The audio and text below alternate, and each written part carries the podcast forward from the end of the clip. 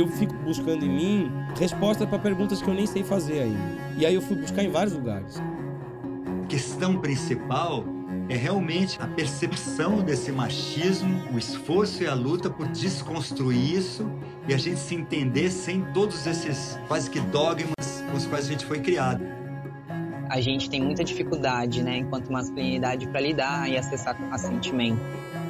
Nós estamos vivendo uma pandemia que chama Covid, mas ela está associada a outra, uma pandemia já pré-existente da solidão eu falei para ele assim, meu amigo, tá na hora das mulheres, as mulheres negras, se posicionarem, se mostrarem, chega, né, dessa cultura branca. Como a gente pode dar o passo para frente se a gente não se reconcilia com o nosso passado? Se a gente não faz esse trabalho de reparação histórica?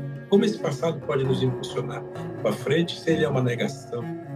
Olá, eu sou Paulo Azevedo e seja bem-vindo, bem-vinda, bem-vinde ao terceiro episódio da temporada 2022 do podcast Alma Masculina Conversa sobre Masculinidades. Ao lado dos meus parceiros Conrado Góes, Vitor Vieira, Cláudia Santos e Luísa Guimarães, seguimos com a terceira parte com alguns dos melhores momentos da temporada 2021 do seu espaço de resistência afetiva na podosfera. Para você que nos acompanha desde 2019, queremos estar ainda mais perto de você por isso, criamos o canal da Almasculina no Telegram. Basta procurar no aplicativo por Almasculina ou acessar t.me barra Almasculina. Envie seus comentários por áudio ou texto, participe das pautas, enfim, colabore para que possamos seguir refletindo, gerando ideias e abrindo diálogos sobre as masculinidades e suas diversas maneiras de estar no mundo hoje para encontros mais viáveis para todo mundo. E nesta terceira parte, você confere a nossa seleção dos episódios 45 ao 50, além da participação do cientista PhD e co-host do podcast Naro Rodô, Altair de Souza, no quadro Lugares Comuns. Confira. Daniel Munduruku, no episódio 50. Daniel, você pertence né, a um dos 380 povos indígenas brasileiros, que totalizam 450 mil pessoas, que falam mais de 274 línguas catalogadas eu queria saber quais foram as suas primeiras referências de masculinidades. É importante lembrar, Paulo, que os povos indígenas eles têm uma vivência muito coletiva, né? Assim como a natureza ela não faz essa distinção de gênero exatamente, os povos indígenas não fazem muito isso. É porque o povo indígena se entende natureza. Portanto, vai cumprindo a sua sina a partir mesmo dessa compreensão de que nós somos uma interação permanente.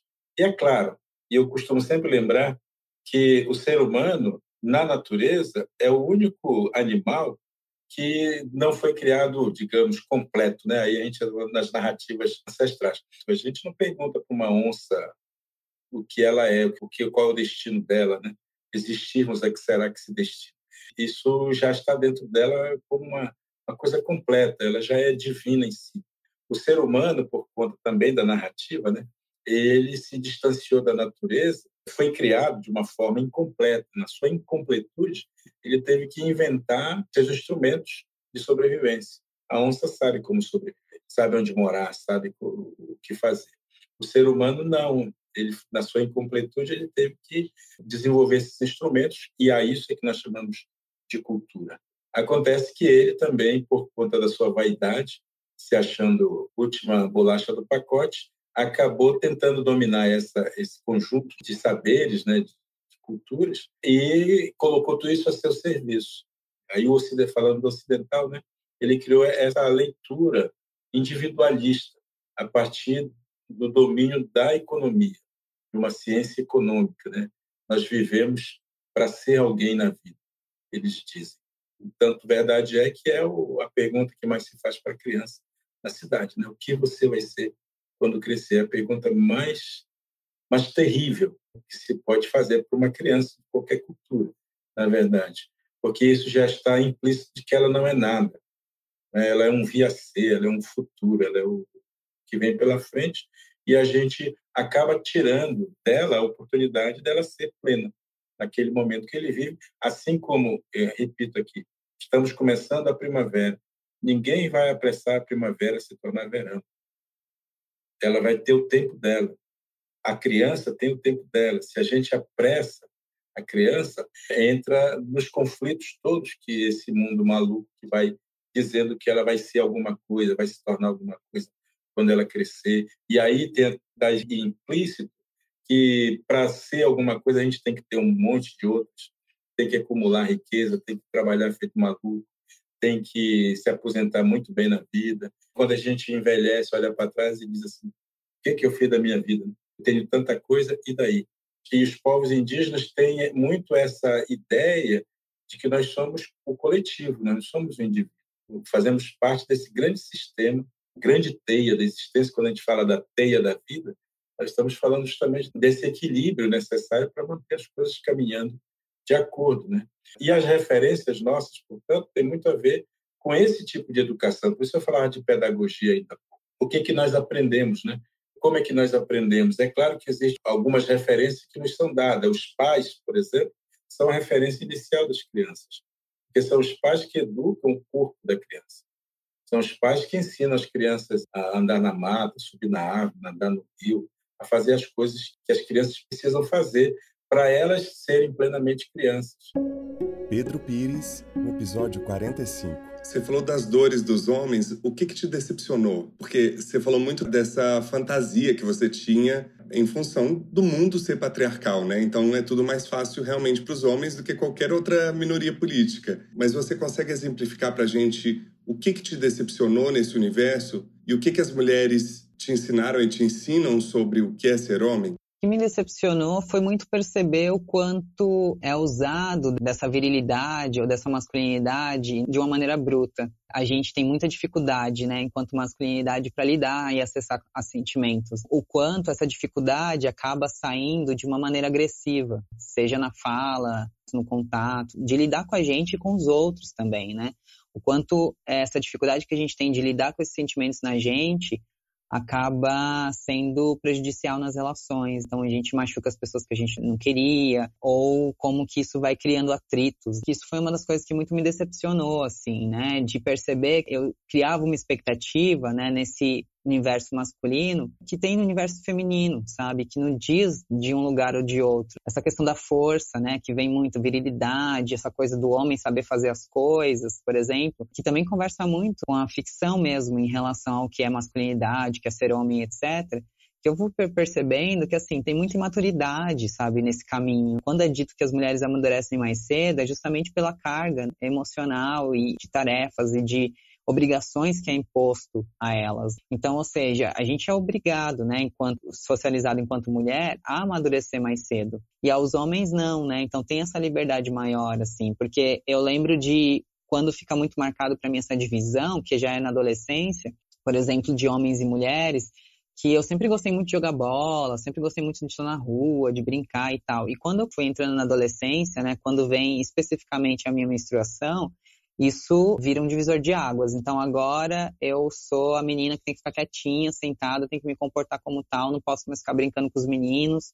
Então não posso suar, não ficar desarrumada e uma série de coisas que assim, os meninos vão crescendo, então eles continuam jogando bola na rua, sabe, até, sei lá, mesmo depois que casam, então era muito comum, né? Coisas que foram começando a barrar, então eu fui entendendo qual que era essa divisão. Quando eu olho para trás, fico pensando, nossa, quando que eu deixei de gostar de jogar bola, sabe? Como que foi deixar, né? Como que, que isso aparece? Como que isso para, né? Eu vou percebendo com essas marcações. Então, assim, ai, agora, sei lá, na festa de família com os primos, que eu brincava sempre, Aí agora vinha essa coisa, essa imposição, né? Agora você não pode fazer mais isso porque agora você é uma mocinha, porque agora você tá de vestido, ou porque agora você tá de determinado jeito. E os meus primos podendo fazer isso e fazem até hoje, assim, sabe? E aí eu vou vendo que, que é uma masculinidade que é isso, né? Então demora mais tempo para amadurecer, porque também tem isso, né? Então, quanto a sociedade vai fazendo as coisas, é, deixa aqui o prato que eu lavo, eu ponho a sua comida, eu lavo a sua roupa, eu faço isso e não proporciona para que essa pessoa consiga cuidar de si própria, né? Então fazer essa autogestão, que é o que a gente vai vendo, homens que saem da família, né, casam e a mulher vira essa pessoa que fica responsável por esse cuidado, né? Então não desenvolve isso, né? Tem sempre uma mulher por detrás. E aí eu vou aprendendo muito com essa feminilidade, assim, né? Então essa força, essa coisa do o fazer das coisas, de como que a gente aprende, né? Que é fazendo, que é tentando, que é se jogando, né? Tem muita da, das obrigatoriedades, muita coisa que é imposto. Então você já vai, tem que aprender desde cedo a lavar louça, lavar roupa, etc, etc mas outras coisas, por exemplo, cuidado, que você também, de alguma maneira, vai sendo imposta, né? Desde muito criança, eu cuidava dos meus sobrinhos. Eu já fui cuidando de outras crianças, então eu fui desenvolvendo esse cuidado, né? Que a gente vê que na masculinidade também não tem. Então, ou seja, essas coisas que deveria ser compartilhada, todos deveriam aprender, porque isso é importante para a nossa autogestão, não só para o outro, mas porque a gente aprende primeiro cuidando da gente para a gente poder cuidar do outro. São coisas que eu vou olhando e pensando, ué, mas o que, que do masculino esse que está dito ou proposto pela sociedade diz de mim? E eu vou entendendo que pouco. Então, por exemplo, a questão da sensibilidade, né? Eu lembro que uma das minhas maiores questões, quando eu me identifico como homem trans, de perder essa sensibilidade. Eu ficava pensando, nossa, mas se eu perco essa sensibilidade, eu perco o que eu sinto que é mais importante em mim. Mas também a masculinidade lá fora vai dizendo que para você ser homem, você tem que ser forte, não ser sensível. E aí é quando eu começo a romper com isso, entendendo que assim, a minha masculinidade é a minha masculinidade. Isso que está sedimentado lá fora, né, socialmente falando, enquanto o que é ser homem, não diz de quem eu sou. Pedro Altério, no episódio 48. Eu sempre fui uma pessoa muito reservada, mesmo. Assim. Eu acho que eu nunca falei sobre isso, acho que vai ser a primeira vez que eu vou falar sobre isso, assim. E acho que aqui é um puta lugar pra gente falar disso. Tipo, eu nunca tive um relacionamento muito sério na minha vida. De verdade, assim. E muita gente que tá em volta de mim, assim, não entende um pouco esse movimento de uma vida muito solitária que eu tenho no quesito relacionamento amoroso. E eu boto entre aspas, porque o meu relacionamento é um relacionamento de amor com muita gente. Mas essa tradução na minha vida de viver grandes paixões é uma coisa que ela acontece de uma maneira um pouco de uma maneira meio diferente para as pessoas. Muita gente não entende. As pessoas em volta de mim, meus amigos, assim, eles não entendem. Assim, pô, cara, você tem 33 anos, você não namora ninguém, você não tem um relacionamento. As pessoas confundem com uma dificuldade de me assumir algo que elas imaginam que eu sou. E na verdade, dentro da minha cabeça, é tudo uma coisa tão natural, a maneira com que eu me relaciono amorosamente com as pessoas. O que eu quis dizer com isso de é muito chata, é muito chata para as pessoas, assim. Eu não tenho uma história de uma paixão muito grande. vou te falar, pô, daí eu me apaixonei por essa pessoa, e aí eu fui viver, e aí eu joguei tudo pro ar, e eu, eu fui, e aí eu sofri pra caralho, e aí eu. E aí Mas eu isso que você tá narrando é melodrama, gente. Isso não é, é paixão. É, sim, verdade. Fato, você vê que a, a, minha própria versão da coisa é uma versão meio distorcida por falta de vivência. Eu traduzo isso. Eu acho que a maneira mais fácil é eu tenho uma dificuldade muito grande de me apaixonar pelas pessoas. Mas isso, Pedro, desculpa te cortar. Em muito do que você está falando, eu me reconheço. Isso tem a ver com o medo da intensidade com que a gente lida com as coisas, ou tem também um receio de lidar com os rótulos, as caixinhas que as pessoas nos colocam, principalmente sendo homem e não um homem que segue um padrão heteronormativo, machista, patrimonialista, entendeu? Eu estou falando com você aqui, para quem está ouvindo o podcast, você está com o cabelo louro, você está com as unhas pintadas, isso já rompe total, mesmo sendo artista, com paradigmas que a sociedade, principalmente no Brasil de hoje, que a gente está vendo um retrocesso em muitos ambientes da nossa sociedade, Cara, é, são perguntas que eu me investigo muito profundamente sempre, assim eu tenho uma sensação de que as pessoas que estão em volta de mim têm uma impressão de que talvez eu seja uma pessoa meio triste e solitária. Eu tenho uma, uma relação muito gostosa com a solidão. Deliciosa mesmo, assim. Tipo, momentos em que eu estou sozinho são momentos que eu valorizo muito, assim. Quando eu digo assim, eu estou sozinho, assim, eu tô so... a minha presença e não estar nesse momento participando efetivamente da vida das pessoas. Não é fisicamente sozinho. Aquele momento em que você fala, ninguém vai me ligar hoje, e eu valorizo muito esse lugar. Então, de certa forma, eu fico buscando em mim respostas para perguntas que eu nem sei fazer ainda. E aí eu fui buscar em vários lugares. Eu fui buscar na hipnose, fiz regressão. Tenho uma relação muito gostosa com a ayahuasca e que tem sido assim absolutamente transformador na minha vida. Mas eu não consigo responder ainda, eu não sei, eu não sei direito. Eu tenho minhas relações afetivas de uma maneira muito aleatórias e rápidas, velozes, tipo montanha russa. Minha vida é meio assim. E eu nunca consegui desenvolver um relacionamento longo ou duradouro, seja lá o que isso signifique, né, para cada um, né? O que, que é longo? O que, que é um relacionamento longo? É um relacionamento de 40 anos, que nem tem meus pais, 45 anos? Ou é um relacionamento de um ano? É longo isso? Não sei. Então, ao me ver fora de um padrão de comportamento afetivo que eu enxergava, principalmente vindo daqui, do interior, onde ao mesmo tempo que o interior tem um gap muito grande entre pessoas muito abertas e que querem romper com um conservadorismo imposto ali pelos pais e tal. E eu estudei numa escola de freira, onde tinha um monte de regras de não podia usar roupa, as meninas tinham que usar saia assim, não sei o quê, não podia mascar chiclete, sabe uns negócios assim? É tudo isso meio junto, assim. E também de ver, de me ver fora. E você fala da, do medo, né, cara? O medo é uma, é uma coisa até meio difícil de eu identificar em certos momentos da minha vida, assim, porque em muitos momentos ele se confunde com a minha coragem, cara. É meio louco isso, assim. Ao ter medo de fracassar, ao ter medo de experienciar coisas que eu projeto, hiperprojeto na minha vida, eu criei coragem para viver esses momentos, tá ligado? De medo. Sabe? Então, é, para mim é uma coisa muito confusa, muito louca. E isso é uma coisa que eu sofro muito o ônus e o bônus disso. Tem uma coisa meio de eu não entender direito até que ponto eu realmente gosto das coisas, até que ponto eu tô tentando me convencer de que eu gosto daquilo, porque eu preciso gostar de alguma coisa, porque se você não gosta e você não se coloca. Então, se você não faz isso, e se você não tá dentro da sociedade, é um pouco a, a lógica da globalização. Se você não consome certas coisas, se você não tem um Instagram, você não tem um iPhone, você tá fora do padrão de felicidade. Como você é feliz sem um iPhone? Como que você é feliz sem estar numa rede de internet, no Facebook hoje? Essa falsa impressão que a gente tem de que o mundo é globalizado, mas a capacidade de empreender de um lugar é completamente diferente de outro.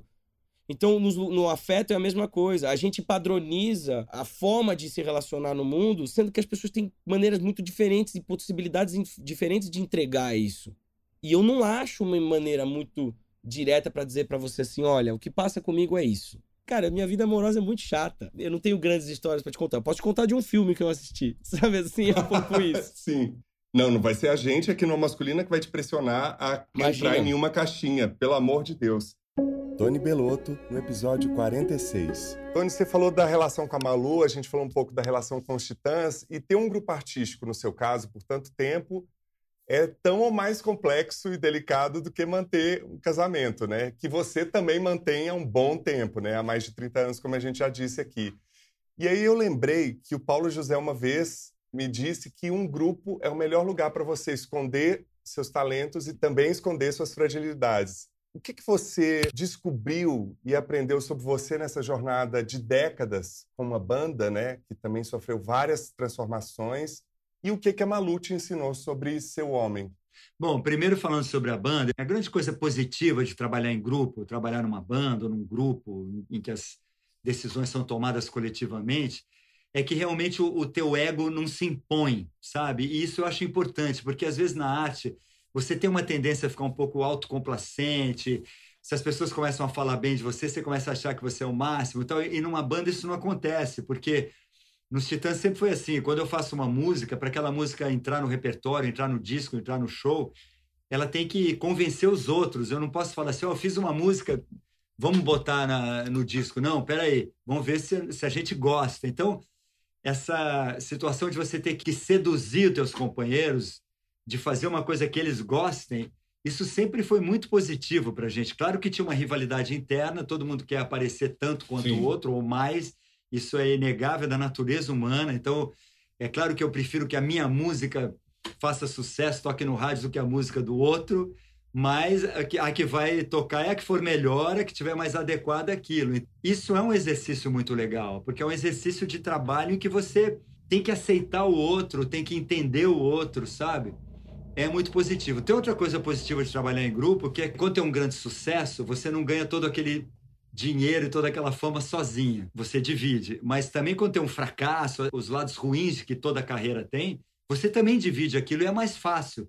Quando um disco teu é criticado, quando você faz um show que não vai ninguém, você não está sozinho, não é só uma culpa minha. Pô, fizemos alguma coisa errada, ou então as pessoas não estão entendendo a gente. É mais fácil lidar com os fracassos quando você está em grupo. Agora, ao mesmo tempo, o mesmo trabalho de grupo tem um momento em que é preciso lidar com a individualidade, porque você não se realiza totalmente num grupo.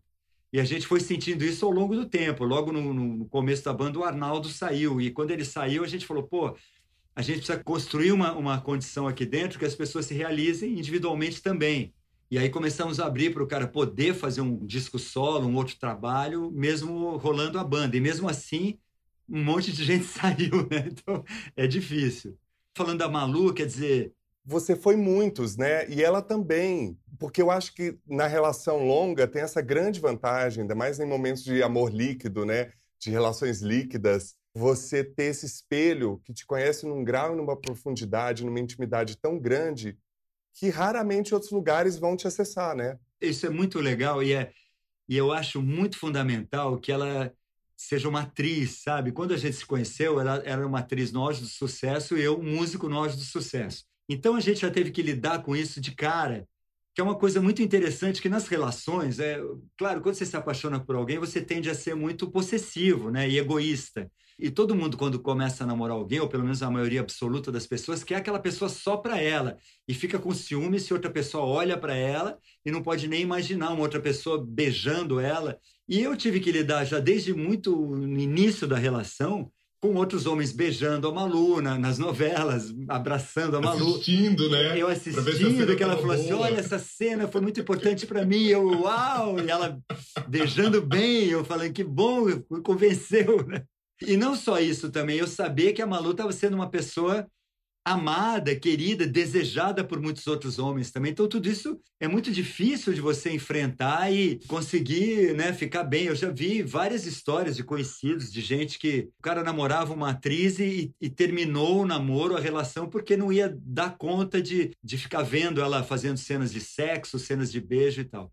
Para Malu, por outro lado, também teve que me ver ali muitas vezes tocando e as meninas gritando e você sabendo, pô, o cara tá numa turnê, vai pro hotel, nossa, pode acontecer qualquer coisa. Então essa confiança, eu também tem que estar tá confiando que aquele beijo que ela tá dando no, no cara mais bonito do mundo, no Fábio Assunção, no, é um beijo técnico e que ela vai voltar para casa e vai ficar comigo numa boa. Então aí tem um ensinamento do que é ser homem nesse sentido assim de realmente respeitá-la, respeitar a profissão dela e a gente conseguiu, sabe, ultrapassar esses conflitos que são naturais e nem sempre são fáceis. E estamos juntos há mais de 30 anos e, e nos amando de uma forma muito intensa e verdadeira. E continuando a trabalhar, eu continuo fazendo show, ela continua fazendo cenas. Ela até falou: não, mas agora eu faço só cenas de mãe da protagonista. Até eu falei: não é, não é assim, não. Até porque você é muito bonita e cada vez mais, o que é ótimo, as mulheres estão conquistando essa condição de ainda serem muito desejadas e, e serem muito é, sexualmente atraentes com, com 50, 60 anos. E essa desculpa de que é mãe de protagonista não cola, não. Então a gente teve que confiar um no outro e confiar principalmente no nosso amor, no que mantém a gente junto, né? Outra coisa também que eu tive que enfrentar, muitos homens se sentem humilhados, por exemplo, se a mulher ganha mais do que ele. Olha que loucura. Mas são essas coisas que a gente traz, esses preconceitos ancestrais. Do provedor. Exatamente, o homem quer ser o provedor, tanto é que muitos homens não deixam a mulher trabalhar, né? A mulher quer trabalhar, o cara não deixa, e a mulher aceita aquilo como uma condição, senão... E aí ele começa a dominar a mulher porque ele que dá o dinheiro para ela. Hoje em dia tem muitos casais, mas o homem ainda não aceita que a mulher ganhe mais que ele, né? Isso é um absurdo, porque não faz o menor sentido. O cara devia ficar feliz da mulher ganhar mais e eles poderem ter mais dinheiro para gastar juntos. E logo no começo do, do, nosso namoro, também a Malu era uma estrela absoluta da Rede Globo, ganhava um salário enorme, fazia campanhas publicitárias em que ela ganhava muito dinheiro e eu nunca me senti humilhado por ela estar tá ganhando mais que eu e tudo isso.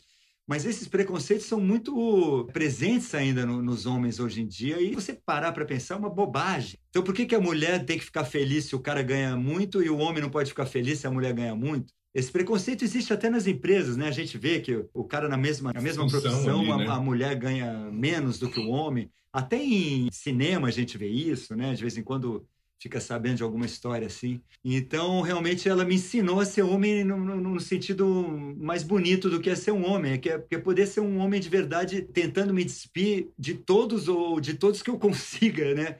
Preconceitos e, e às vezes não são nem preconceitos, né? São coisas que estão arraigadas, você não nem inconsciências mesmo, porque a gente nem sabe por quê, né? Bobagens, assim, e vivenciei isso como pai também, assim. Eu lembro quando o meu filho caçulo, o Antônio, agora está com 23 anos, né? Quando ele era, vai fazer 24, quando era pequenininho, teve um dia que ele quis ganhar uma boneca, ele queria uma boneca. Claro, a gente deu uma boneca para ele, ele brincou com a boneca um tempo, desencanou da boneca e ele, ele não é homossexual, se ele fosse também não teria o menor problema e não teria sido por ganhar ou não ganhar uma boneca que ele teria feito uma opção sexual na vida. Mas tem homens que não dão uma boneca para o filho, ou que ficam preocupados que o filho pediu uma boneca, pô, será que ele é gay?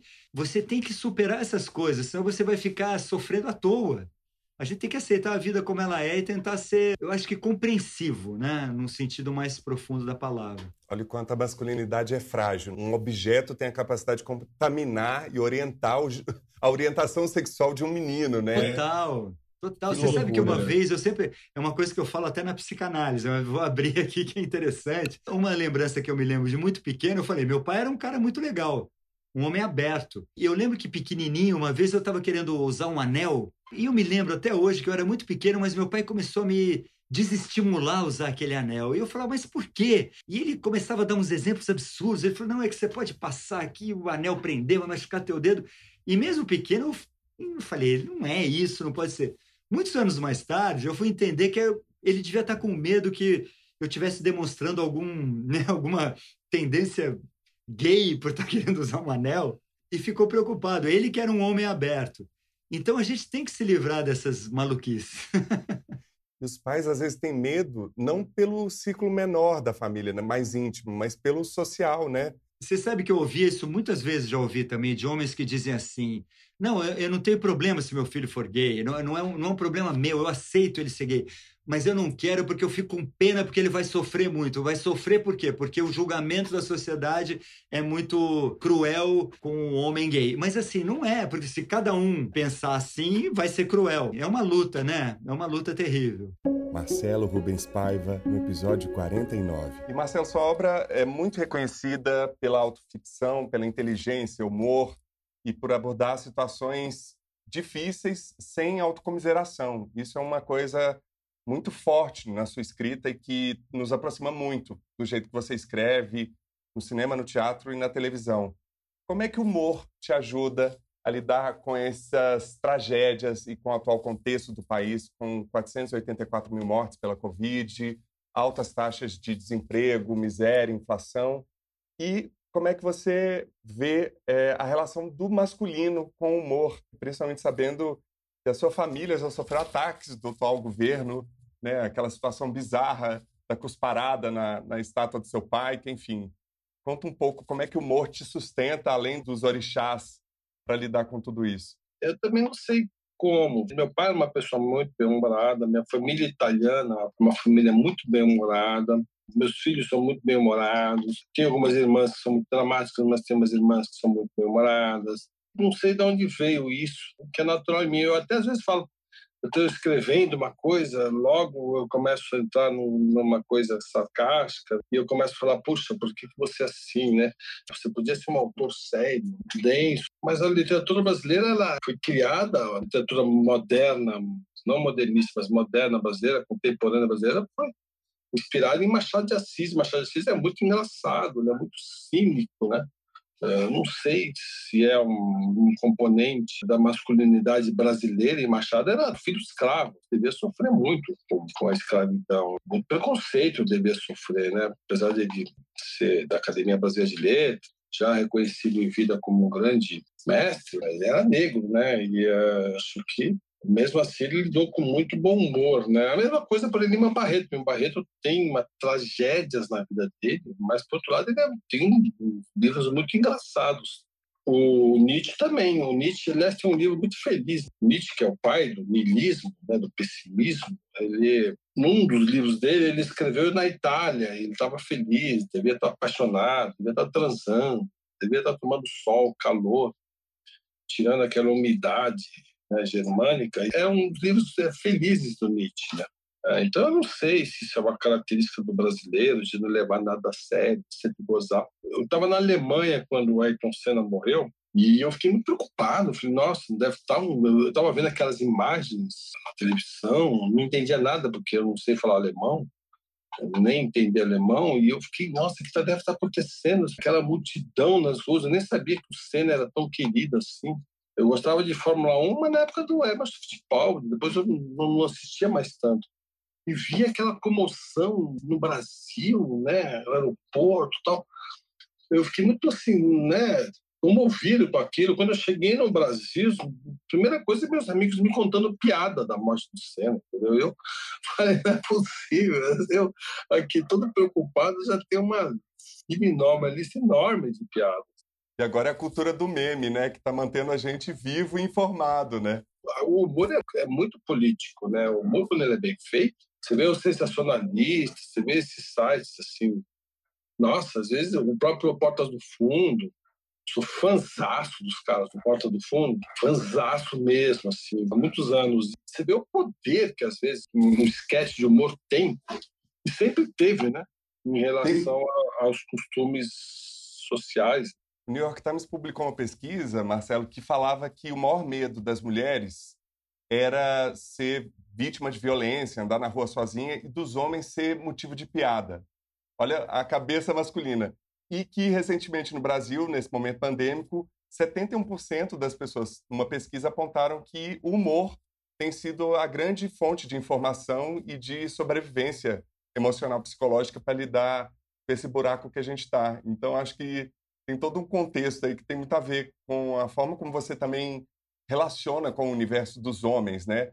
Lugares Comuns, com cientista PhD e podcaster Altair de Souza. Altair, quais seriam as razões da falta de intimidade do homem com o próprio corpo? O fato de termos sido criados numa sociedade falocêntrica e uma excessiva comparação entre os homens influencia nisso? Existe de fato uma falta de intimidade do homem com o próprio corpo? É interessante essa pergunta porque a gente tem que definir o que é intimidade, né? Quando a gente vê em estudos mais formais sobre o que as pessoas entendem por intimidade com o corpo, a maior parte dos estudos são pensadas, né, quando você pensa em visão de corpo, são pensadas na mulher. Então a gente tem muitos estudos sobre como as mulheres veem o corpo, tanto de uma forma adaptativa como desadaptativa, e aí tem estudos ligando com problemas alimentares, problemas de autoimagem e por aí vai. E recentemente, isso coisa dos últimos 20 anos mais ou menos, começou-se a notar que os homens fazem parte da, dessa área de estudo também, né? Dessa discussão enquanto objeto de estudo. E aí tem saído uma grande quantidade de trabalho sobre isso,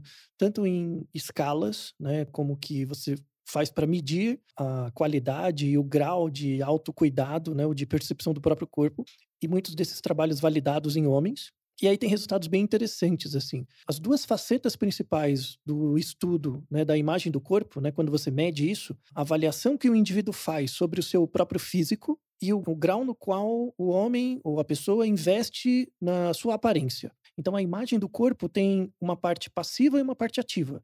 A parte passiva é como que você avalia sua, seu estado físico e a parte ativa é o quanto você investe para melhorar a sua aparência ou seu estado físico de saúde. Não precisa pensar numa questão só estética. O interessante, assim, é, é que com base nesses trabalhos atuais, a gente revê um pouco isso. Que a questão não é que o homem tem pouca intimidade com o próprio corpo, é que a visão do que é ser homem é dada por uma percepção muito pobre né, sobretudo da, da saúde, muito mais do que o corpo em si.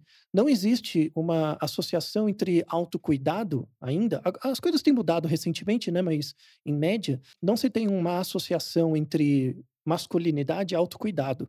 Isso é uma coisa muito, muito recente. É interessante porque os, os homens são vistos, por exemplo, numa visão de 20 anos atrás, como os provedores. E quem provém, quem é o provedor de algo, não pode ficar doente, não pode passar mal. Então você nem tem tanto tempo para ligar muito para essa autoimagem que não seja a imagem de ser alguém respeitado, de ser alguém que merece o tempo dos outros, que merece investimento.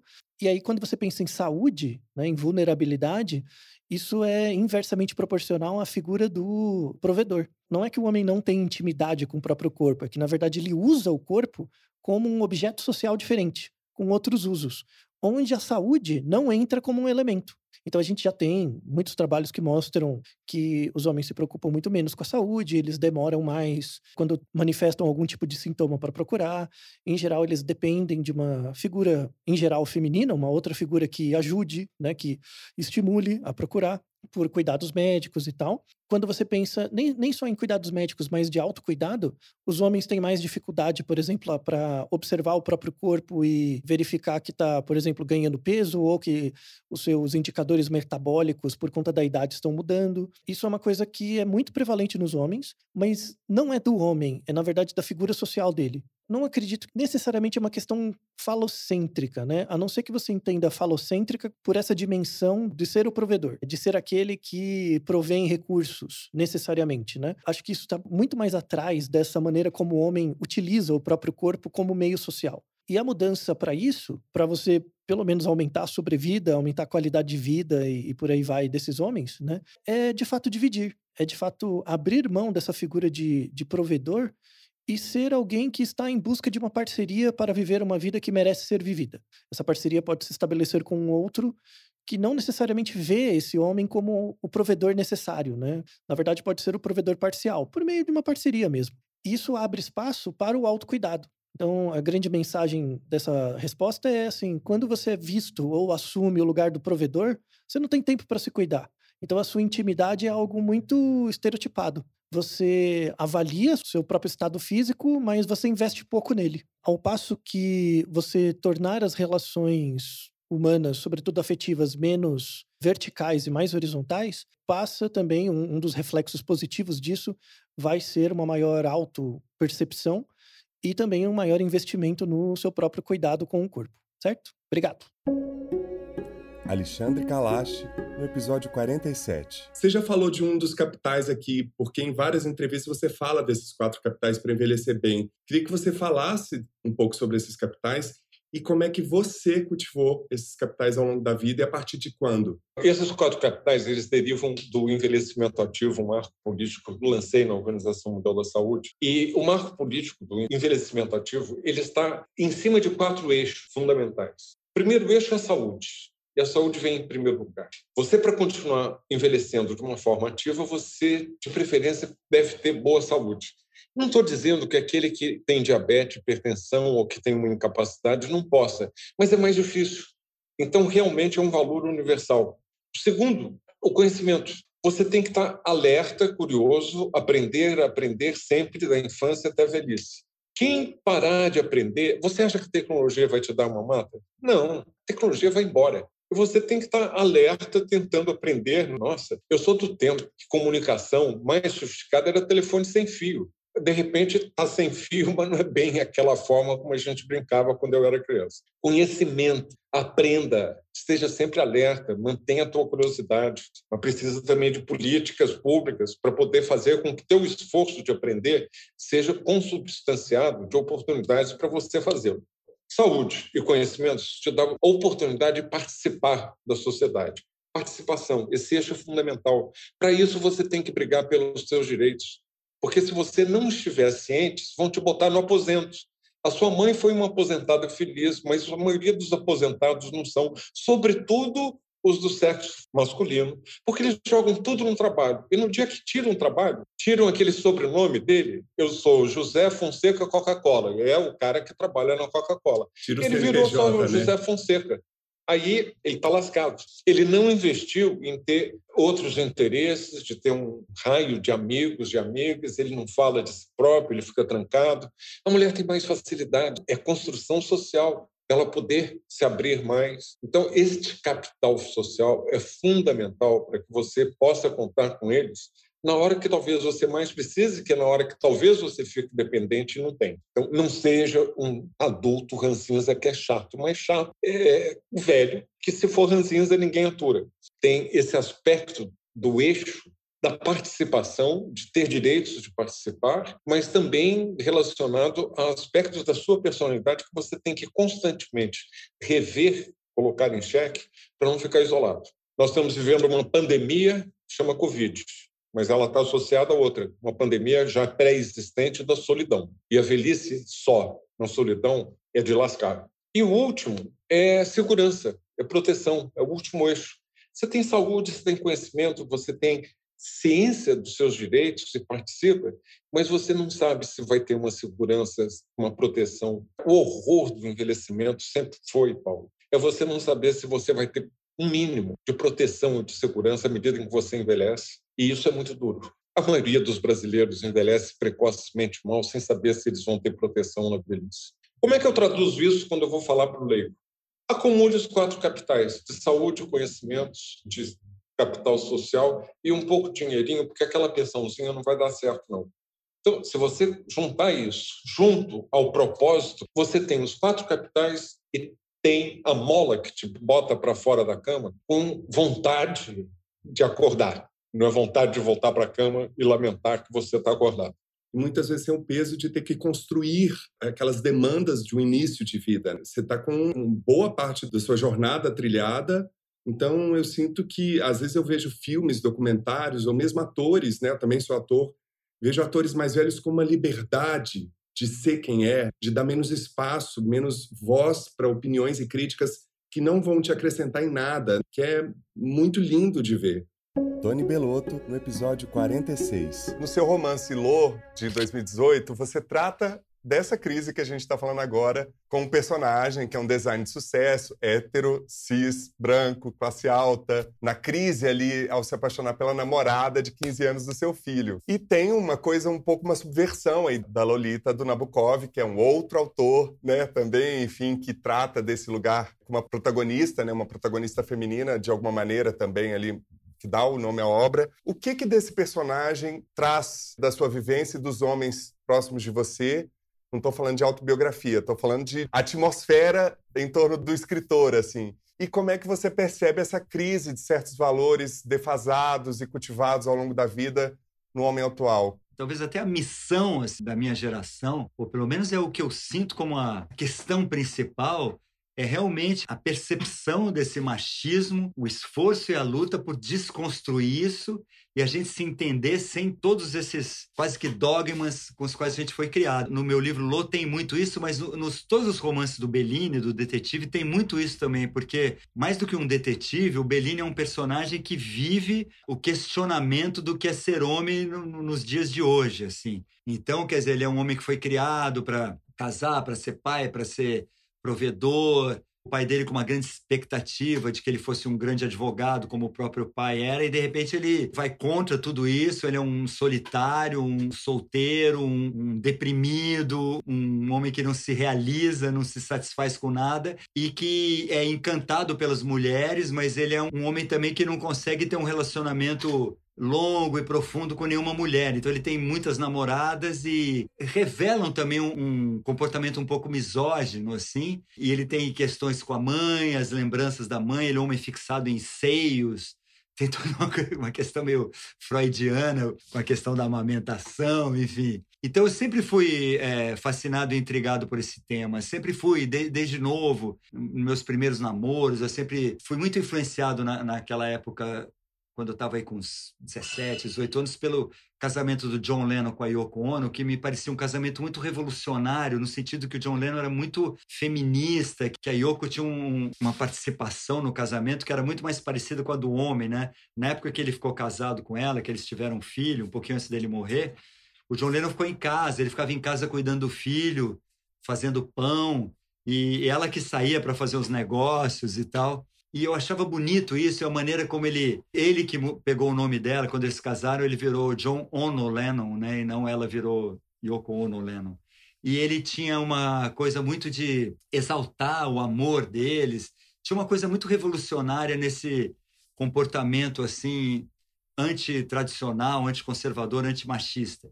Eu também lia muito o Fernando Gabeira, que naquela época estava voltando para o Brasil. Ele fez O Que é Esse Companheiro e o Crepúsculo do Macho, que era um livro que falava especificamente sobre essa questão do fim do machismo, da, da importância do feminismo. Isso me influenciou muito a vida inteira. E agora, quando a gente estava fazendo a ópera, a gente chamou como parceiros o Hugo Pozzolo, que é um diretor de teatro, e o Marcelo Rubens Paiva, um jornalista, escritor.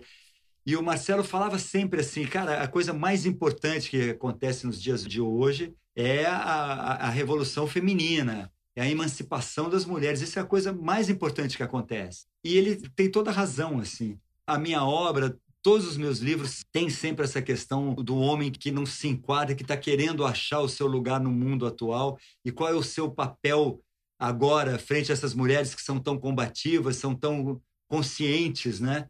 E resistentes ao machismo, né? Então, como é que a gente tem que ser o homem? Essa é a questão do, do Lô, do Bellini e minha. E do próprio Dom, né, Tony? Porque eu estou pensando aqui, para mim o que mais chamou atenção, que todo o sofrimento gerado ali, por aquela trama entre o pai e o filho, vem de uma reprodução inconsciente da violência, da dureza, né? Do, desse mundo machista, né? Do mundo das regras do homem ali. Esses grupos reproduzem muito isso. Os bandidos tem toda uma, uma moral própria que é muito baseada nisso do respeito à, à regra do homem. Essa é uma história terrível, porque ela é uma história de homens, mas que, que revela toda essa fragilidade, como você fala, e esse quase que absurdo e essa violência das, das regras e das normas machistas, né? E o efeito cascata em todo mundo que está ao redor, né? Na mãe que se vê tendo que vender o apartamento, na irmã que chega uma hora que fala até aqui, porque a minha vida toda foi em função disso, é muito forte. Aspas. Foi impressionante durante a pandemia como aceitamos a convocatória para ficar em casa e fazer o distanciamento social. Salvo alguns excêntricos, todo mundo que pôde concordou com ela. Ora, se somos capazes de ouvir um comando desses, todos ao mesmo tempo, de permanecermos em casa, por que não seríamos capazes de ouvir o comando de parar de predar o planeta, de parar de destruir os rios e as florestas? Esse é um valor transcendente. Não consigo nos imaginar separados da natureza. A gente pode até se distinguir dela na cabeça, mas não como organismo. A possibilidade de sobrevivermos com esse corpo em Marte ou em qualquer planeta vai depender de um aparato tão complexo que será mais fácil arrumarmos máscaras e respiradores e continuarmos aqui. E olha que não estamos dando conta nem disso. Essas incríveis tecnologias que a gente utiliza hoje, que nos põem em conexão, têm uma boa dose de ilusão são como um troféu que a ciência e o conhecimento nos deram e que usamos para justificar o rastro que deixamos na Terra. Muitos povos, de diferentes matizes culturais, têm a compreensão de que nós e a Terra somos uma mesma entidade, respiramos e sonhamos com ela. Alguns atribuem a esse organismo as mesmas suscetibilidades do nosso corpo. Dizem que esse organismo está com febre. Faz sentido. Nós não somos constituídos de dois terços de água e depois vem o material sólido, nossos ossos, músculos, a carcaça? Somos micro-organismos do organismo Terra. Só precisamos nos lembrar disso. Ainda há ilhas no planeta que se lembram o que estão fazendo aqui. Estão protegidas por essa memória de outras perspectivas de mundo. Essa gente é a cura para a febre do planeta e acredito que podem nos contagiar positivamente com uma percepção diferente da vida. Ou você ouve a voz de todos os outros seres que habitam o planeta junto com você, ou faz guerra contra a vida na Terra. Livro A Vida Não É Útil, de Ailton Krenak.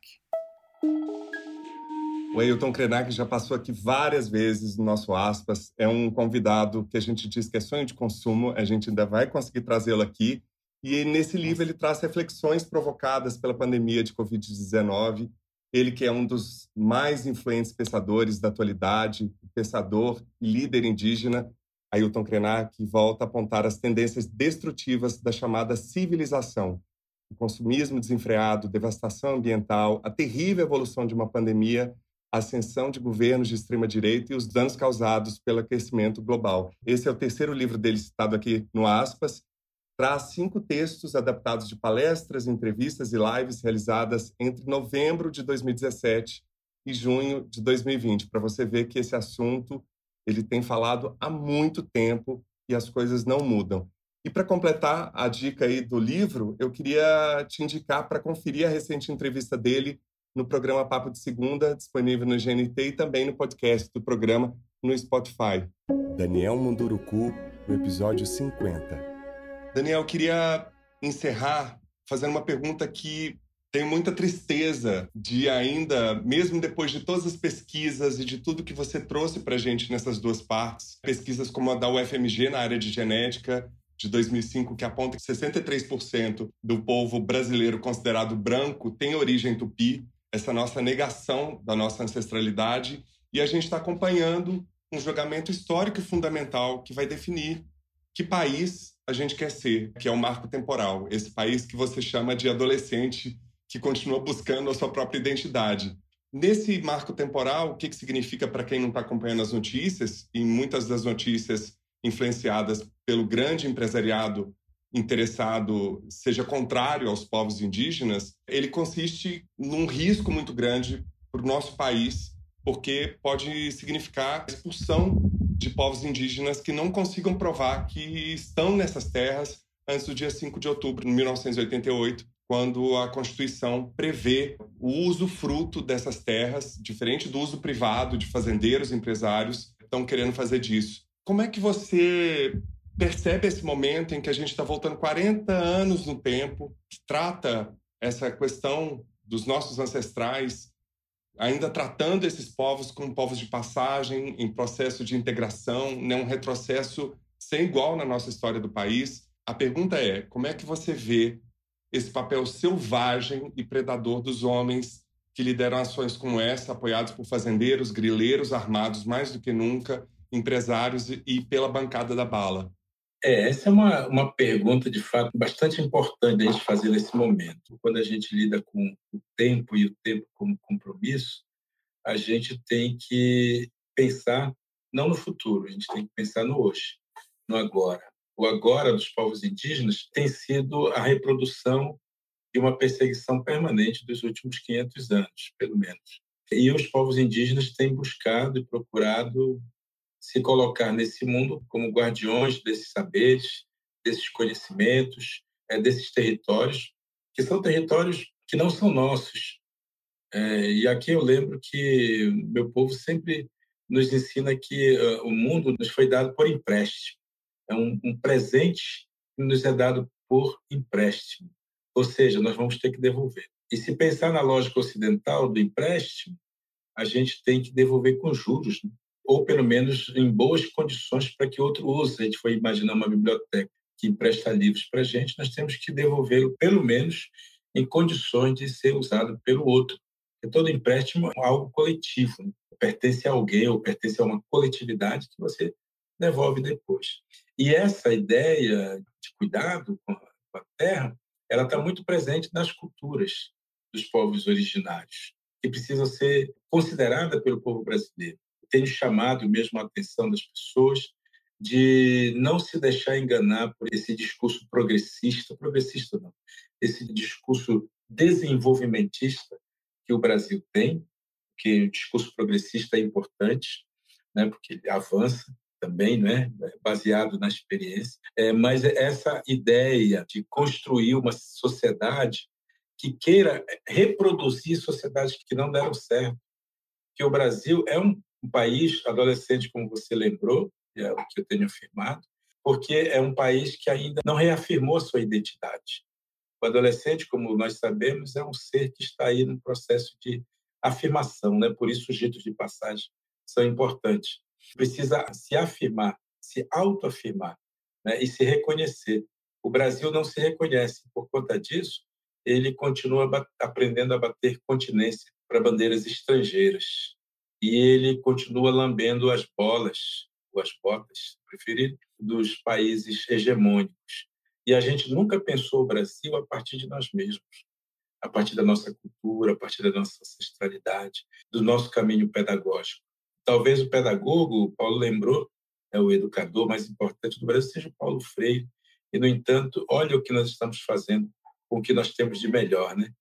Pensando no Paulo Freire, pensando no Darcy Ribeiro, pensando em tantos outros grandes pensadores brasileiros que fizeram, tentaram construir um caminho e que estão sendo defenestrados o tempo inteiro por esse tipo de governo que nós temos hoje, que é negacionista, que, que nega mesmo a possibilidade né, de termos uma ciência morena, como diria um socialismo moreno, como diria o próprio Darcy Ribeiro.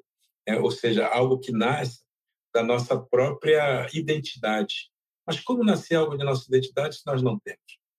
Se nós aprendemos a olhar para trás e a não gostar do nosso passado. Quando a gente olha para a história do Brasil, e isso nos é ensinado pela escola, por isso é estrutural, nós não gostamos nem dos indígenas e não gostamos nem dos negros, porque o que tem no nosso passado são indígenas e negros. Nós aprendemos a não gostar nem de um nem de outro. E, portanto, a gente foi desenvolvendo na nossa mentalidade um não gostar desse nosso país, porque ele é construído exatamente por uma memória triste, eu diria, porque assim nos foi passado, e porque assim ela foi forjada também. Como diz Ailton Krenak, o Brasil foi construído sobre um cemitério, e o cemitério primeiro dos corpos indígenas, depois dos corpos negros e africanos que foram trazidos para cá escravizados. Ou seja, como a gente pode dar o passo para frente se a gente não se reconcilia com o nosso passado? Se a gente não faz esse trabalho de reparação histórica com o nosso passado? Como esse passado pode nos impulsionar para frente se ele é uma negação que nós fazemos? E é exatamente isso que tem a ver com essa pergunta que você me fez, Paulo, que é, é esse marco temporal, ele só vem dizer para todos nós que o pensamento hegemônico da sociedade dita elitista, né, dessa sociedade capitalista, eles estão pouco se lixando para a nossa herança, estão pouco se lixando para os nossos santuários, eles estão pouco se interessando para o nosso simbólico. O que eles estão vendo para em cima deles é apenas lucro e riqueza. Para nós, o resto. E eu vou lembrar aqui, só para finalizar, uma imagem que eu uso sempre. E recentemente eu vi aqui na televisão passando, né? mais uma vez, é, falando inclusive sobre a ideia do agro, né?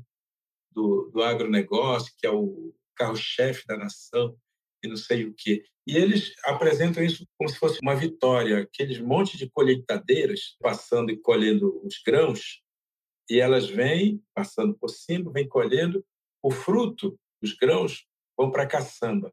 E o bagaço fica lá no, no chão. Se a gente usar isso como uma imagem para ler o Brasil, é exatamente isso que está acontecendo. Estão passando por cima do Brasil. O que é rico, o que é poderoso, vai para a caçamba, e essa caçamba é o bolso de alguns, é a riqueza de alguns, e o bagaço somos todos nós, os brasileiros. E o que resta para nós? O bagaço. Né? Resta para nós apenas aquilo que não interessa para eles. E aí eles dão essas migalhas para a gente, nós achamos que essas migalhas são muito boas, muito legais, aí a gente aplaude e começa a achar mesmo que o agro é pop, que o pop é, é, é o que nós precisamos, portanto precisamos desenvolver e crescer.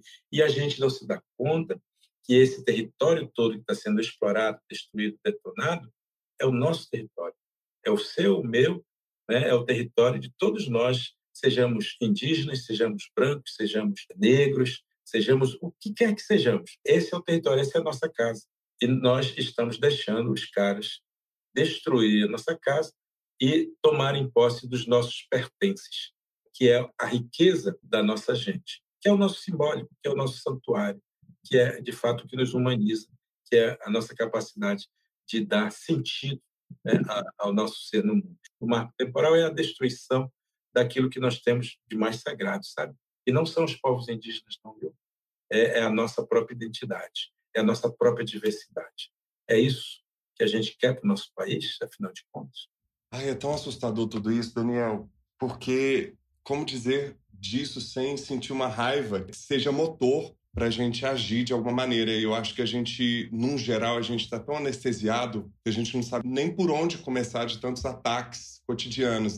E você citou o Ailton Krenak e a gente trouxe já um livro dele, vários livros dele, e o último foi A Vida Não É Útil, que ele sugere colocar esses mais ricos do Brasil e do mundo dentro de um caixa forte para que eles possam ficar ali durante uma semana para ver se eles conseguem sobreviver comendo e, e respirando o próprio dinheiro, né? Eu queria reforçar com alguns dados que eu achei muito importante trazer nessa conversa para que você que está nos ouvindo tenha realmente consciência do tamanho do que está acontecendo. De acordo com o relatório da CIMEL, né, que é o Conselho Indigenista Missionário, antes da invasão europeia no século XV eram cerca de mil povos indígenas. Hoje são 1.298 terras indígenas no Brasil, sendo que 66% têm pendências com o processo de demarcação com o governo federal 536 terras, nenhum andamento do governo federal para serem reconhecidas até agora e 82 em processos judiciais aguardando uma decisão do Supremo.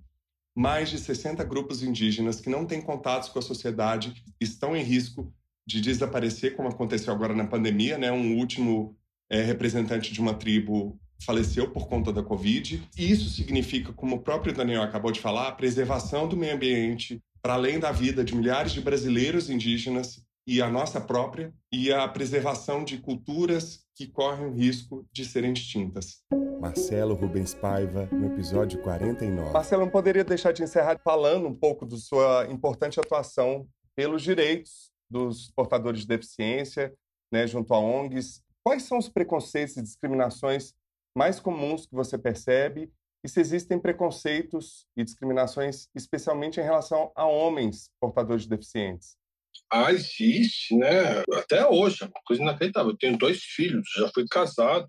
E mesmo assim, tem gente que duvida da possibilidade de haver sexualidade numa pessoa numa cadeira de rodas, né? Imaginam que parou de funcionar tudo, né?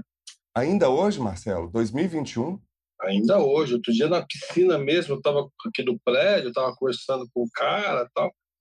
Aí eu falei assim, pô, você sabe o que, que eu tenho mais, mais falta de fazer?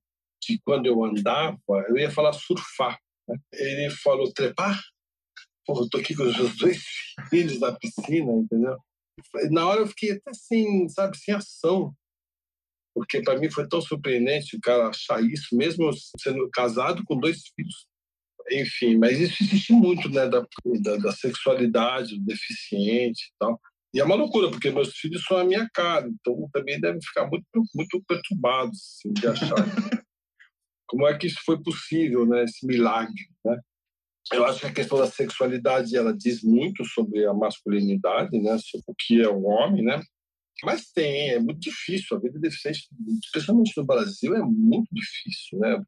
A falta de acesso, a falta de transporte, a falta de equipamentos, qualidade, preços acessíveis, a falta de medicamentos, é muitas coisas. Eu tenho dois medicamentos que eu tomo que são importados, um da Europa e um dos Estados Unidos, são caríssimos, caríssimos. E deve ter uma tributação enorme aí em cima, né? Tem uma tributação enorme. Às vezes a minha irmã trazia para mim, mas a minha irmã, com a pandemia, ela, ficou, ela não pôde vir trazer, né? Poxa, por que, que não tem no Brasil? Você fala, caramba, Aí você imagina como os deficientes mais de poder aquisitivo menor que o meu conseguem lidar com isso. Deve ser muito difícil. Melhorou, mas assim, ainda está longe.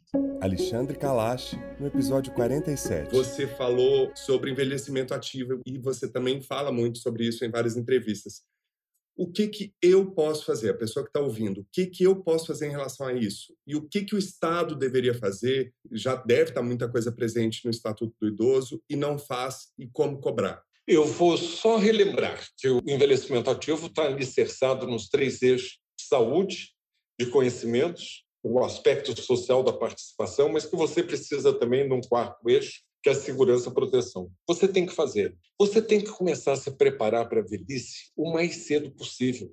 Se você quer uma longevidade com qualidade de vida, comece já. Quanto mais cedo, melhor, nunca é tarde demais. Comece aos 20, começou aos 20, comece aos 30, aos 40, 60 ou 80. Você vai ter ganhos. Mas, claro, se você começou mais cedo a perceber que você é o futuro idoso, cai a ficha. O idoso não é aquele outro. E na sociedade brasileira, a gente não aceita. O outro é sempre o que está do lado de fora. Eu sou o ex-atleta, eu sou o garanhão, eu sou aquele que não precisa de nada disso. Não, cai a ficha. A gente vai envelhecer e envelhecer é bom, morrer cedo é que não presta. Então começa a se preparar para essa tal da maratona que a vida se transformou. Maratona não é uma corrida longa. Antigamente a corrida era de 100 metros, agora ela é uma maratona, tem obstáculos. Você tem perdas. Você tem perdas de status financeiro, de saúde, perdas de amigos, perdas de familiares, de pessoas queridas. Construa reservas para poder ser resiliente. Porque você não vai evitar que essas perdas venham, porque elas são inerentes a uma vida mais longa. Se você só vive 40 anos, você talvez não tenha essas perdas que uma pessoa que chegou aos 90 vai ter. Mas você tem que estar equipado, você tem que se preparar. E quanto mais cedo, melhor, nunca é tarde demais. Aí repete comigo, gente, mantra. Quanto mais cedo, melhor, nunca é tarde demais. E aí você tem a chance realmente de manter a sua qualidade de vida. Coisas básicas, de conselhos básicos. Para a saúde, atividade física. Você tem que vencer o sedentarismo, a preguiça te mata. Segundo, Alimentação saudável, básico. Deixe de comer um prato branco, coloque mais cor no seu prato. Mas não adianta me dizer, doutor, que eu preciso comer brócolis, porque se eu comer brócolis na primeira semana do mês, não vai sobrar dinheiro para comer farinha e açúcar na última. Então, é complicado, num país com tanta desigualdade, você colocar isso em prática. Álcool. O álcool mata, e mata muito, e está matando mais. Agora, durante a pandemia, aumentou o consumo. Isso dá violência doméstica, isso dá suicídio, isso dá acidente. O outro é até um fenômeno, Paulo, porque a gente conseguiu conquistar. O Brasil, na minha geração, era um país de fumantes. Na sua já baixou muito e atualmente você não vê gente jovem fumando. Só o nível educacional ou socioeconômico muito baixo. Por uma série de medidas legais, educação sanitária, incutindo na criança que o, hábito é nocivo, proibindo propaganda, não pode fumar aqui, não tem propaganda. Se tiver um todo, não pode. Você nem na intimidade do seu quarto de hotel você pode fumar. Eu sou de uma geração que a gente fumava em tudo quanto era lugar, inclusive avião. Hoje eu fico espantado. Mas podia. Se a gente conseguiu isso, duas coisas eu acho fantásticas de saúde pública que a gente conseguiu vencer. Um é o tabagismo, outro é cocô de cachorro. De repente, deu certo no Brasil, não tem ninguém que vá passear com o cachorro sem um saquinho de plástico. Como é que a gente, tão indisciplinado, consegue controlar o cocô do cachorro, mas não consegue controlar o nosso próprio estilo de vida. Mas isso é curioso, tem com os né? vícios, doutor Kalash? Doutor Kalash, Ih, acabou, falou. agora ficou sério. Porque eu Opa. vejo que isso tem a ver também, inclusive usando a pandemia como justificativa, com o vício do açúcar, o vício do sal, o vício do cigarro, o vício do álcool. Como lidar com isso também, voltando ao que você. Eu já estou respondendo, tem a ver com o que você falou de entender o corpo como um, algo mais amplo. Não existe essa separação de corpo e mente, de razão e emoção, não existe isso. Economia, vida, não existe isso. A gente que inventa para poder justificar determinadas posturas.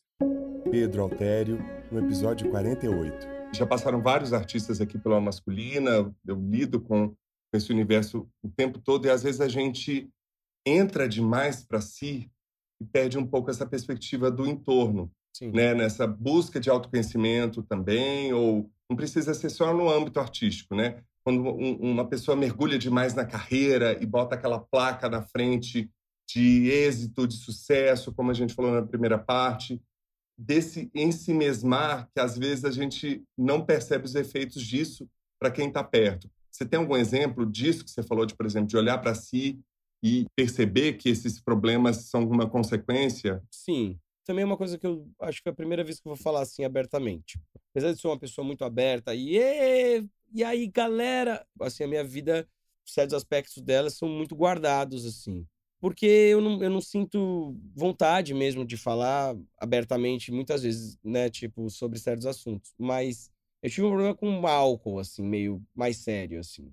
E que, obviamente, ele levou a outras consequências também.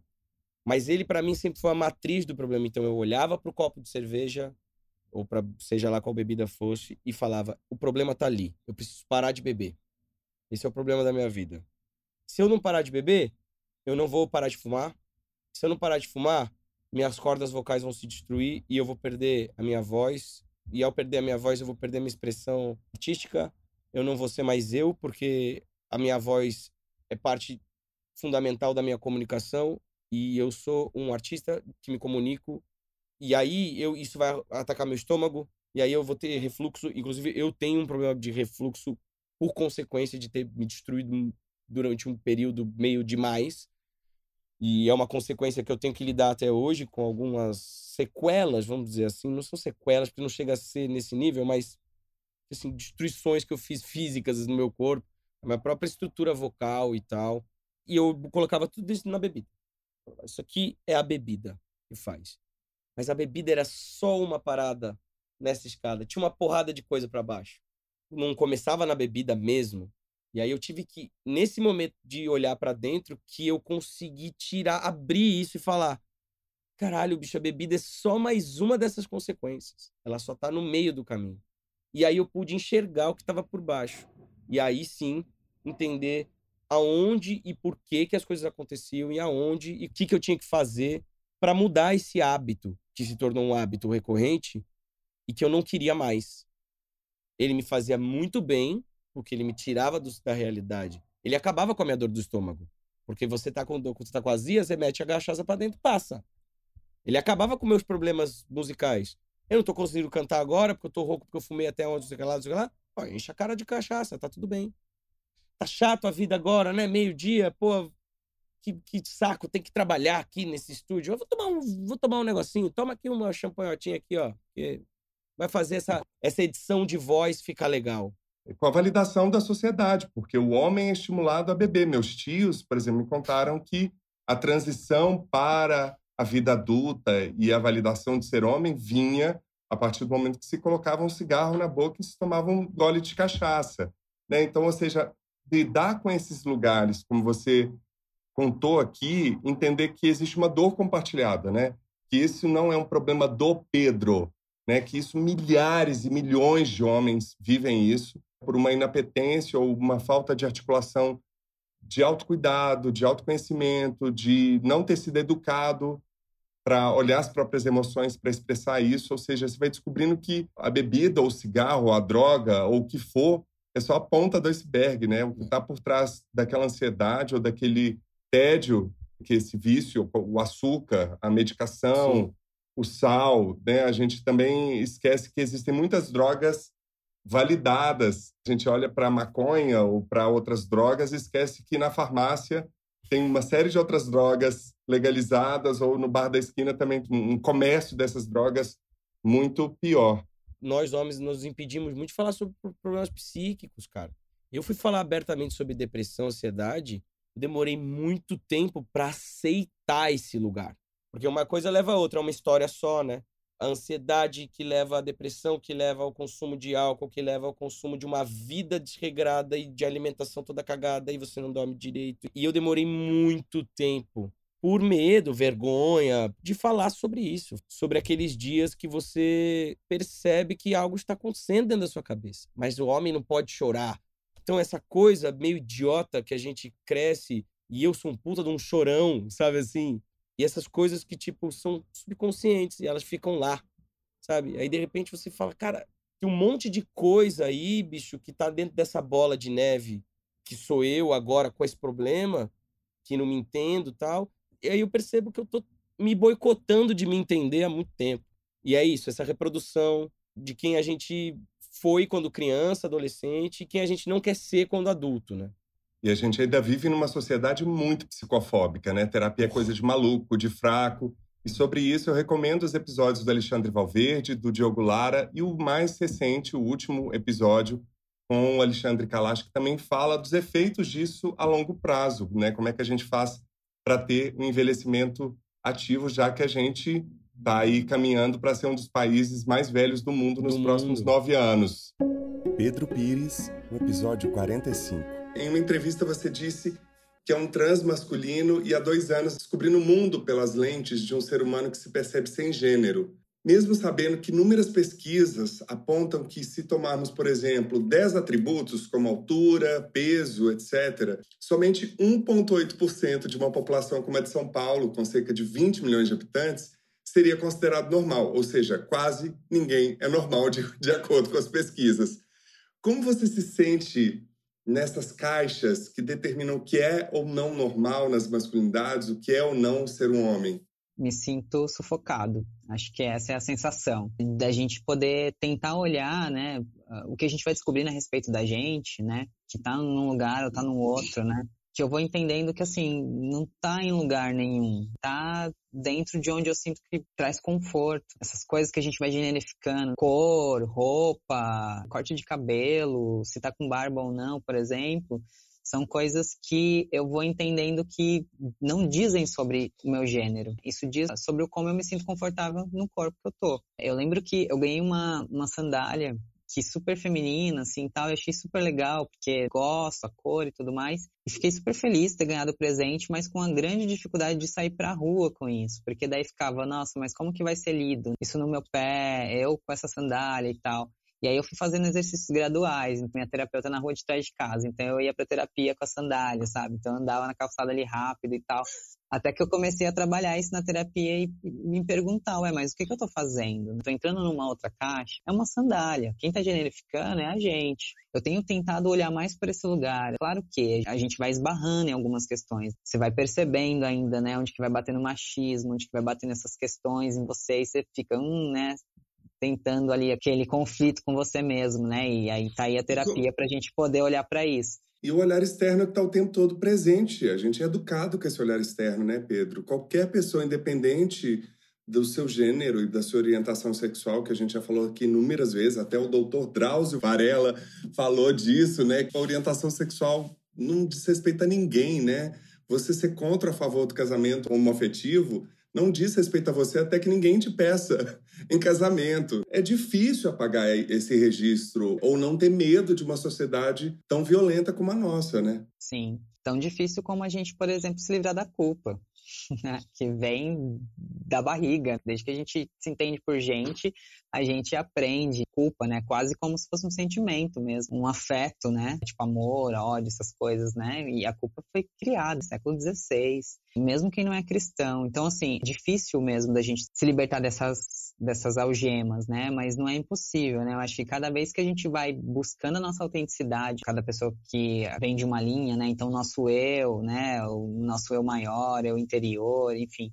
A gente vai se aproximando de, de nós mesmo, de quem a gente é, né? Ou para algumas outras pessoas da sua própria essência você vai conseguindo se fortalecer. Claro que não é simples, né? Mas como que a gente olha para essas coisas e a gente vai entendendo o que, que dentro dessa idealização é real. Por exemplo, no meu caso, enquanto um transmasculino preto, que sabe que é olhado na sociedade e é visto de outros lugares, que é uma diferença gigante para um transmasculino branco, por exemplo, um homem cis branco, né, um homem cis preto como que a gente vai olhando e percebendo né, essas diferenças, mas não como algo que nos afaste, mas como a gente poder, inclusive, exaltar isso, que a gente possa somar, e que a gente possa aprender, que a gente possa cada vez mais criar uma sociedade plural mesmo, né? Que não precise de caixas. Você é um homem cis, trans, mais sensível, que bom, porque é importante que você possa desenvolver essa sensibilidade, inclusive para você poder desenvolver esse autoafeto com você e com, enfim, família, com a comunidade, se tiver filhos, filhos e etc, né? Que é uma questão que vem bastante. Como que a gente aprende a ser pai? É um exercício que a gente aprende fazendo, né? Então, como que a gente começa, né? Se a gente não sabe cuidar da gente, como que a gente vai cuidar do outro? Mas isso também não impede que a gente não saiba cuidar, ou que a gente não possa desenvolver esse cuidado, né?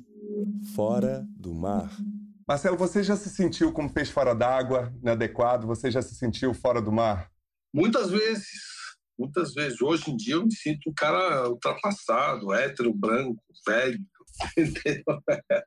Você sabe que, por exemplo, uma vez um cara me, me perguntou na rua assim: Ô, oh, Marcelão, e aí, cara, não sei o quê, vai começar a flip, aí você vai pra flip? Eu falei: Não, esse ano não, né? Ah, é? Você não é negro, né? E nem mulher. Eu tomei um susto. Primeiro era homenagem ao Lima Barreto. E a bancada de convidados era maciçamente de escritoras negras mulheres. E eu já fui duas vezes na Flip.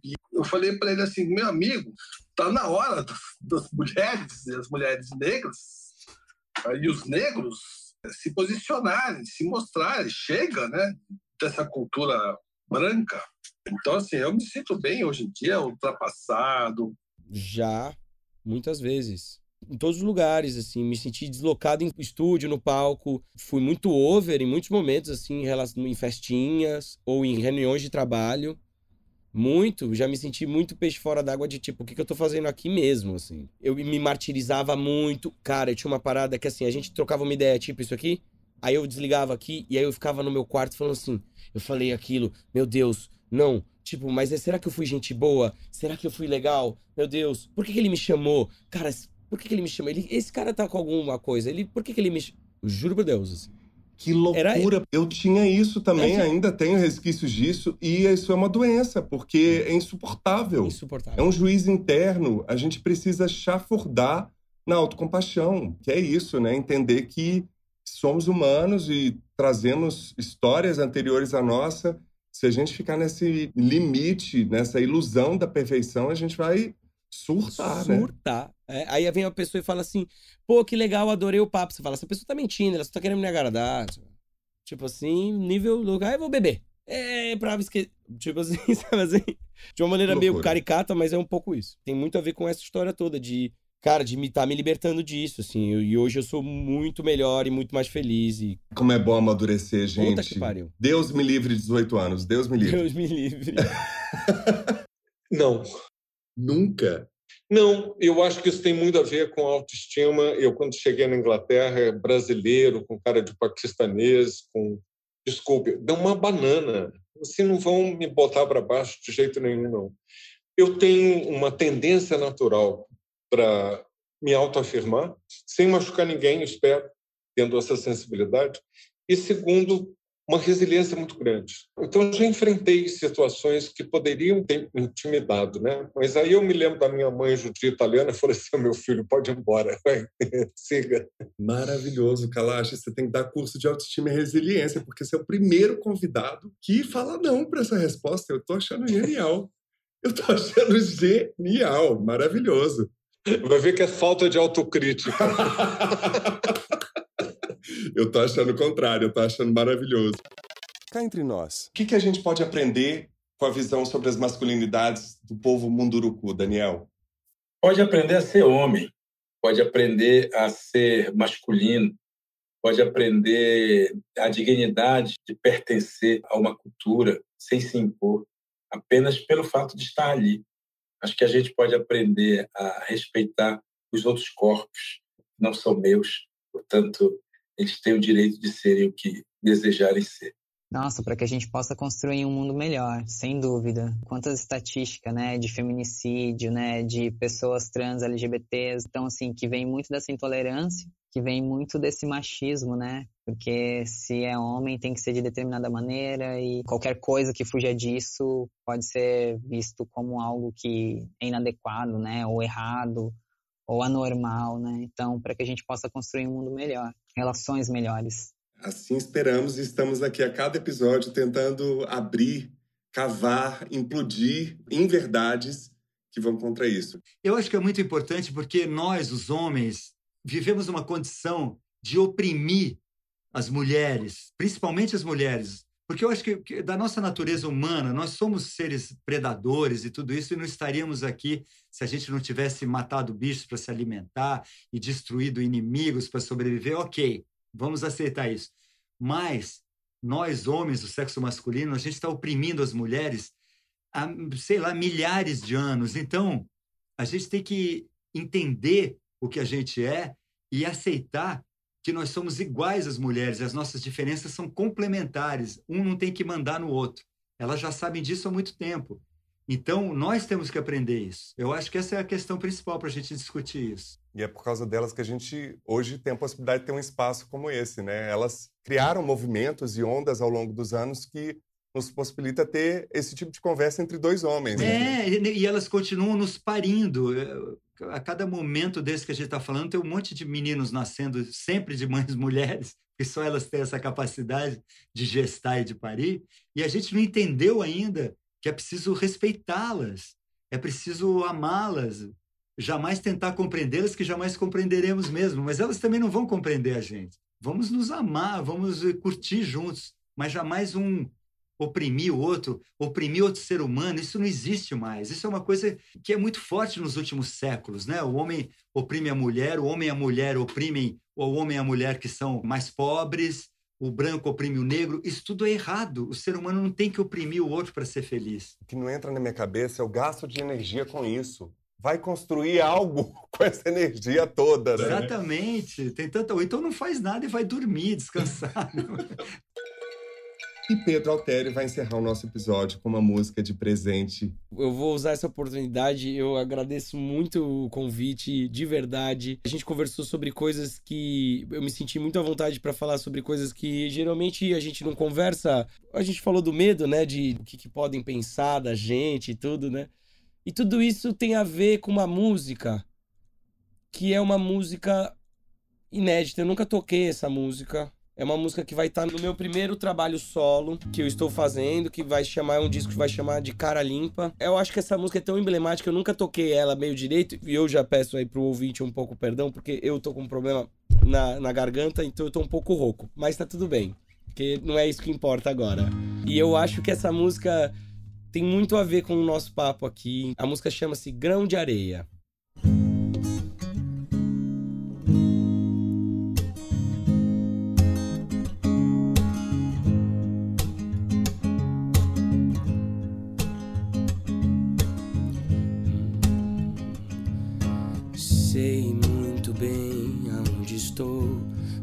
Talvez não saiba bem porque aqui nem quero saber. Sei muito bem de onde eu vim e sei também para onde eu quero ir e o que eu quero ser. Cada dia nova chance de aprender a ser quem eu sou e ser melhor que o dia anterior. É. Hum. É, e são tantas coisas que eu não sei e outras tantas que vou esquecer e reaprender. São tantos assuntos que eu já sei, mas outros tantos nunca vou saber e nem há porquê. Em todo dia, novo instante, tempo de parar pra pensar. Pois o que eu sei no fim pode mudar. É, pode mudar. Que eu sei é pequeno, feito a poeira no vento, um grão de areia, uma fagulha no tempo. E tudo que eu sinto é divino, mesmo que tão pequenino, pouco pro mundo, muito pro olho de dentro. Um grão de areia, uma fagulha no tempo, tempo. pouco pro mundo, muito pro olho de dentro,